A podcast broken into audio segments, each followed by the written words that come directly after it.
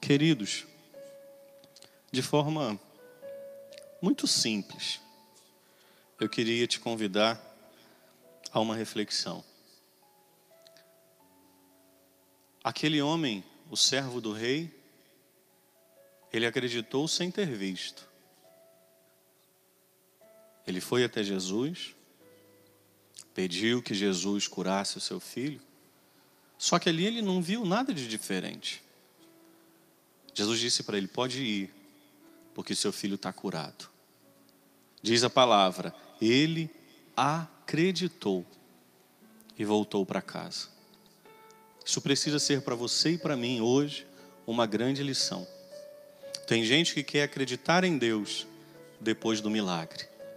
Isso não é fé. Fé, como diz Hebreus capítulo 11, é a certeza daquilo que não se vê. A palavra de Deus ela é providente e ela vem ao encontro dos nossos anseios e das nossas necessidades. Olha para aquele homem, para o servo do rei. Vê se não parece você Vê se não parece comigo. Aquele homem não podia fazer nada. Ele era poderoso, ele era servo do rei, ele vivia dentro do reino. Ele tinha amigos, ele tinha dinheiro, ele tinha autoridade, mas ele não tinha o poder de curar. Ele tinha tudo, mas não podia nada. Olha para a história daquele homem e olha para a sua. Hoje nós somos acometidos de algo que nós não podemos nada. Mas nós podemos fazer aquilo que aquele homem fez: acreditar. Jesus disse para ele: Pode ir, que seu filho está curado. Um titube. Ele diz: Que horas ele ficou curado? E aí ele percebe que foi na hora que o Senhor deu a ordem. Isso precisa ser para você e para mim também uma outra lição é da boca de Jesus que sai a última palavra. É o Senhor que tem autoridade de dizer, é o Senhor que tem autoridade de curar, é o Senhor quem tem autoridade de realizar. Enquanto nós confiarmos nas nossas forças, nós não conseguiremos. Por isso, providentemente a palavra vem ao nosso encontro. Entra na tua casa, entra agora na tua vida e na tua história. Aquele homem que era rico, tinha autoridade, mas não tinha o poder de fazer o que ele queria. Por isso ele foi ao encontro de Jesus. Mas quando o Senhor falou com ele, ele acreditou. O que nos cabe e o que nos compete como cristãos no dia de hoje? Acreditar.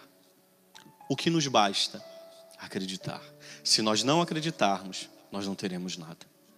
Então cabe a você e a mim acreditar. E acreditando, agir conforme o Senhor deseja. Acreditando, precisamos manter a ordem. Acreditando, precisamos manter os cuidados. Acreditando, precisamos manter tudo o que nos é pedido, tanto pela igreja quanto pelas autoridades civis. Mas a primeira atitude sua e minha precisa ser acreditar que é de Jesus que vem a última palavra.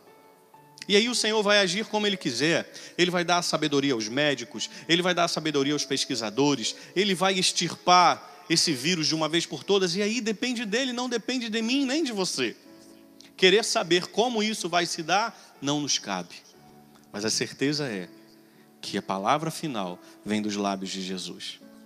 Que tenhamos a mesma fé daquele homem que foi ao encontro do Senhor. Que bonito celebrar a missa hoje e dizer que é o Senhor que vai até você. É o Senhor quem santifica a tua casa. É o Senhor quem santifica a sua família. Há quanto tempo a sua família não para para participar da Santa Missa? É o Senhor quem vai ao teu encontro.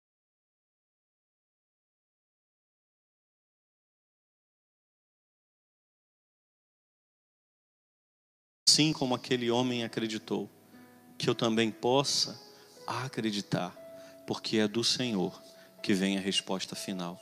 É do Senhor quem vem a salvação, é do Senhor quem vem a cura, é do Senhor quem vem.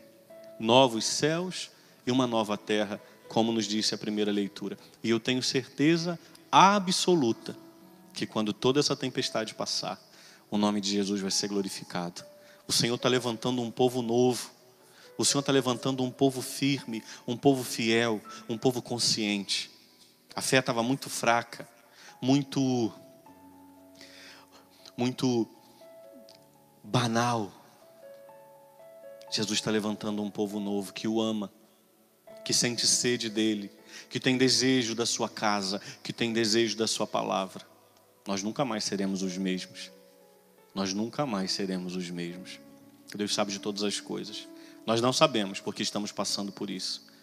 Mas o Senhor sabe e é poderoso o suficiente para nos fazer sair de toda essa tempestade mais fortes, mais cristãos, mais fiéis.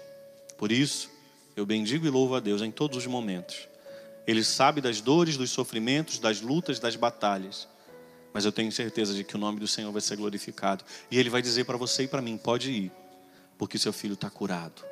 Pode ir porque a sua casa está curada. Pode ir porque o seu casamento está curado. Pode ir porque os seus filhos estão curados. E muito mais do que uma cura física, o que o Senhor deseja é curar, transformar a nossa alma.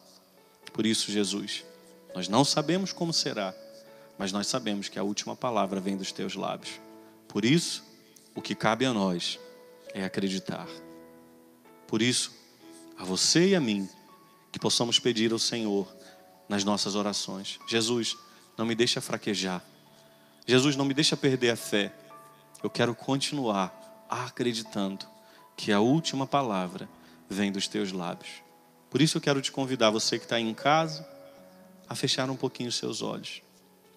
Que você possa dizer a Jesus com simplicidade, com umas palavras simples.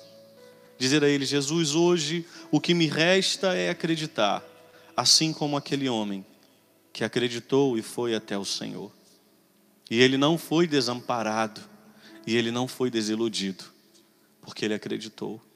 Jesus dá-nos a força de acreditar a cada dia, a cada novo amanhecer, que possamos nós confirmar a nossa fé, a nossa confiança no Senhor. Dá-nos, Jesus, a graça de acreditar. Nós só veremos o milagre, Senhor, se acreditarmos, não é o contrário. Não é o contrário, Jesus.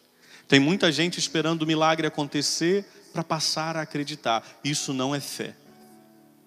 Fé é ir acreditando que o Senhor está abrindo o caminho. Fé é colocar o pé, acreditando que o Senhor está colocando o chão para que possamos pisar. Dá-nos a graça, Jesus. Dá-nos a graça de seguir, de prosseguir e de caminhar. A cada dia a cada amanhecer, confirmando e renovando a nossa fé e a nossa esperança no Senhor. Que você peça isso a Ele. Que você possa pedir no teu coração: Jesus, dá-me a graça de continuar acreditando. Dá-me a graça, Jesus, de continuar acreditando.